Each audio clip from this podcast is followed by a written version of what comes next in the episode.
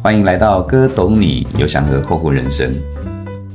很多同学会问我说，二零二三年对个人有什么样的建议？其实，在二零二三年依然还是一个充满变化的环境。我想给大家一个建议：二零二三年只做一件事情，就是拼命多做自己。毕竟，让自己变得更好，才是一切的关键嘛。但是，怎么样可以达到多做自己的状态呢？我提出七个概念，在这边供大家参考。第一个可以帮助自己达到多做自己的概念，就是先看懂你的基础体能如何，不然不要谈什么拼技巧了。我在二零一八年的时候呢，和一群学生们一起去骑了一趟大陆的青海湖，海拔三千五百公尺。我在出发前基本上是完全没有锻炼的，因为骑车不是我，或者说骑车不就是我们每个人从小就会骑的吗？所以啊，到了青海湖的饭店呢，我实在是太过兴奋，我就沿途跑啊、跳啊、叫啊，然后我才知道说这下惨了，因为当天晚上我就开始有了高原反应，头胀到一个整晚没有办法睡觉，哎，就这样子痛了一整晚到天亮。隔天就开始骑青海湖绕湖的行程嘛？你现在问我说，所以青海湖美吗？壮观吗？我只知道说，我其实当时是无心欣赏眼前的美景，我只想说，接下来几天能够活着绕完一圈，平安回来就已经是万幸了哦。我有一种强烈的体悟，就是我的基础体能太差了。我清楚知道自己的基础体能太差，所以每次我在看到别人环湖骑青海湖的时候，就好像真的出去玩一样，这么的轻松，有没有？等我到了现场，我我我也要放开双手，然后我要在青藏高原上面呐喊呐，展现出响彻云霄、震动整个山头的那种肺活量，才知道说，原来我以为自己很会骑自行车，诶，但是。到了青海湖，我才发现根本不会。再加上你知道，那个青海湖它是一下往上一下往下的那个波道，它其实不是那么好骑，好像在帮自己找一些理由哦。所以你就很难受，我根本是完成不了每一天的这个骑行计划。最最可怕就是沿途还有很多热心的朋友，他就告诉我说：“哎呀，你应该怎么踩，应该怎么踏才对。”然后要么就有人说我的姿势不对，这个身体要呈现什么样的，要怎么几度往前弯，身体要打直，然后脚要怎么踩才会舒服。然后不然也有更热心的朋友又说：“呃，你要学习搭配呼吸。”反正就是沿途都有很多热心的朋友这样，那我我只能点头微笑哦。为什么？因为我清楚记得那个时候，我根本就不太想讲话。你知道，在高山上啊，那个一说话就大喘吁吁的，哦，真的是浪费我的体力。所以啊，每次开口的时候啊，我基本上只会问我的学生们，就问说，大概不如大概就这几句话，就会问说，嗯，到了吗？还有多远？还有几公里？我大概只会开口说这些话哦，所以现在想一想，其实还是挺有趣的经验呐。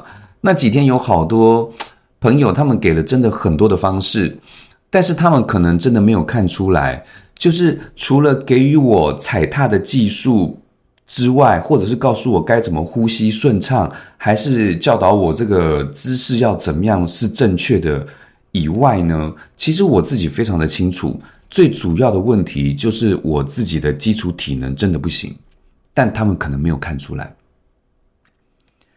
但现在想想，真的是很感谢这些伙伴们的一路照料哦，终于把我平安的送回平地啊！现在想一想，其实还蛮怀念我们那时候离开青海湖之后到兰州，就是比较平地的地方。我们最后那一顿美食大餐，我们喝着啤酒庆祝，说终于完成一项壮举啊！所以。一趟青海湖，它让我看到了自己的基础体能程度怎么可以这么差？因为基础体能太差，所以根本轮不到什么拼技巧，就是内功太差嘛。空有技术，一点忙也帮不上。所以我还是回到最开始的问题：二零二三年要怎么拼命多做自己啊？第一个，你必须要先让自己的基础体能变好，否则谈什么事情可能都没有什么太大的意义。这样，不管外部环境多么复杂，你才能够真正的游刃有余啊。那基础体能就是你的内在力量、你的认知高度、你的信念、你的三观，这才是真正能够保护你的。如果没有这些基础体能，你纵使有多么强大的招式，懂多少技巧。你依然会在这个外在环境里面呢，一招毙命。你很辛苦的。好，那第二个可以帮助自己达到多做自己的概念是什么呢？思考十倍好的战略。我们先思考一个最重要的问题：战略是什么？战略要先出来啊。那。战略就是整体性的目标和原则，你要在什么时间到达哪里？你想要成为什么样的样貌？你必须很清楚啊。所以，关于二零二三年的战略，你必须问自己：我在三百六十五天之后会在什么地方？这你要有一个相对清晰的画面跟方向啊。那策略呢？策略就是方法跟手段。这些方法跟手段是要来帮助你去实践，让你的战略成功的。所以有一个提高战略的认知方法，叫做五三一。什么是五三一？就是看五年，想三年，然后认认真真干一年。我想请听众朋友稍微思考想一下哦，在未来五年之后。你有没有想过，如果你错过一个什么样的机会，你会拍断大腿？哎呀，这样子的一个懊恼，会一辈子后悔的，有吗？想想看，如果没有，那就是你的战略目前是不明朗的。接着，未来三年，你有没有想要累积到一个什么样的资源和能力，能够让你的目标实现呢？最后问问自己，未来一年，也就是今年二零二三年的这三百六十五天，你的策略是什么？你打算具体干一件什么样的大事呢？五年和三年是为了让你对时代保持思考，对变化保持敏感，对自己保持诚实。但不管你的战略是什么，只有认认真真的干一年，才是真正拉开差距的地方啊！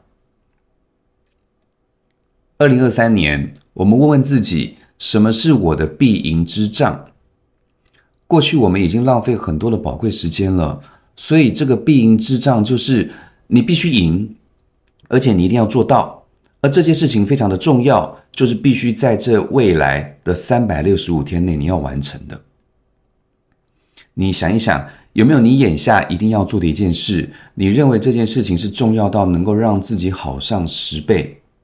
可能是工作，可能是投资，可能是收获爱情，还是加强学习，都可以啊。你总得想到一件事情吧。我们仔细想一下周围的人哦，很多人他们看起来很忙，这样的忙碌为什么最终他们只能感动了自己？你如果把他的这个时间拉长来看，你就发现这样的感动是扁平化的，没有什么成长啊。因为这很现实啊，最终就是白忙一场嘛。你就会发现，这些多数的人呢，他们最后呢，所有的感动最后都化成了委屈。你成了那个满地捡芝麻，可是却没有看到旁边那一颗大西瓜，就这样被你错过了，这损失可大了。所以十倍会不会很难？那就五倍嘛，三倍都好。重点是要有巨大的突破，不然怎么会是战略呢？比如说你的工作。看一下你的工作流程，看看你的价值延伸，哪些是多余的动作就立刻舍去。但如果有哪些环节是稀缺的、是立即的、是可行的，那还不赶快放大、加快速度去执行它，是不是？所以每一个动作都能够让你不断的累积，然后你就会不断的优化。一个小小的变化就能够让你变得更好。这就像是一个轮子一直往前滚动。有了比较清晰的轮轮廓跟图景的时候，你就不会感到焦虑跟迷惘嘛。第三个可以帮助自己达到多做自己的概念，提升认知。我想很多听众朋友都已经知道，认知升级是我一直在提倡的一个概念。当然，想要做出好的战略决策，就必须要有一个高的认知水准。到底什么是认知呢？呃，简单来讲呢，就是你看待事物的思维方式。你能够想得更远，看得更透，那就代表你的认知有到那个位置。而这样的思维方式呢，也是我们常说的思考模型、思考框架。最简单、经济、有效的方法，可能就是多看书。你知道，每一本书哦，都是一套模型跟框架。所以我在二零二三年哦，我真的强烈建议你，在这一年能够读个五十本书好了。你觉得很多吗？我觉得五十本很少诶。那如果你真的觉得五十本不行，那就三十本或者二十本，总之就是能读就读吧。我相信很多人一定会说啊，读不完一本书啦，因为我以前也也是也是连一页哦，我连一买了书，结果一页都看不完的，所以我懂那种感觉哦。但我只是跟大家建议说，不管你能够读几本书，至少你要开始阅读，从一篇文章开始啊。因为现在现在的文章有很多种管道形式嘛，比如说像你今天你在听的这个节目内容，它就像是一篇文章或者是一本书的内容了。所以，请你一定要记住，看书就是在锻炼我们的精神肌肉，扩大升级你的认知区域，它就会点亮你大脑里的黑暗地区，然后你就会拥有更多的认知模型跟框架。第四个可以帮助自己达到多做自己的概念，找到上手上路的工具。当我们在学习的时候，我们是不是都需要工具？所以荀子他就说了一句话，他说：“甲与马者，这个非利足也，而至千里；甲舟楫者，非能水也，而绝江河。”这什么意思啊？就是说。能够借助骑马的人，他其实不一定是跑得很快的人哦，但他可以行千里路诶。那能够借助小船的人，他其实也不一定会游泳啊，可是他可以横渡江河。所以荀子才说：“君子性非异也，善假于物也。”就是呢，君子他跟其他人不一样的地方，就是他擅长借助身边的事物。一个好的工具，能够帮助我们提升学习的效率嘛？而这些工具呢，它可能只是一个你喜欢的环境，或者是某一个人你特别的喜欢他的论述观点，还是某个平台或学习某个专业技能，也可以是某一个课程，或者是某一个团体，都可以，都可以，只要你觉得你可以接受的，而这些都可以成为让你爱不释手的工具。但仅仅上手还不够，还要能够帮助你上路，就是手脚并用。一个好的工具，我我认为它是可以让你由内而外的打破结界，跨出疆界，最终能够帮助你打造人生新境界。从输入模式改成输出模式，这才是新生命，才是做自己嘛。我不知道听众朋友们，你身边有没有一个让你又能够上手又能够上路的工具呢？赶紧找到它。因为一个好的工具，真的会让一个人蜕变，你会变得好不一样。再来第五个可以帮助自己达到多做自己的概念，见五十个人吧。我觉得这个这个概念很适合我哦，因为我几乎很少在在跟人碰面了。这些年哦，除了刚刚提到的多阅读、多看书之外，还应该多见人。我认为，因为人是活的，你会发现这个这件事情啊，想不到有其他人会这么想诶，而那件事情原来还有人会这么做诶，所以如果你的生活持续保持在两点之间的状态，上班、下班、公司、家里的话，你就会变成大海中的孤岛。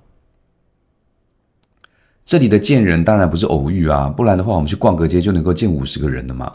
这里的见人指的是深入的对话，深入彼此的内心，不仅多懂五十个人的世界，也让五十个人懂你的世界。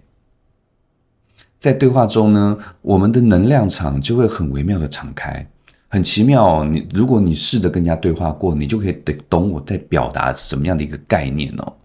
仅仅只是敞开心房的对话，不用什么专业或技巧，都不用，你就是聆听，然后同理给予祝福跟反馈，就这么简单。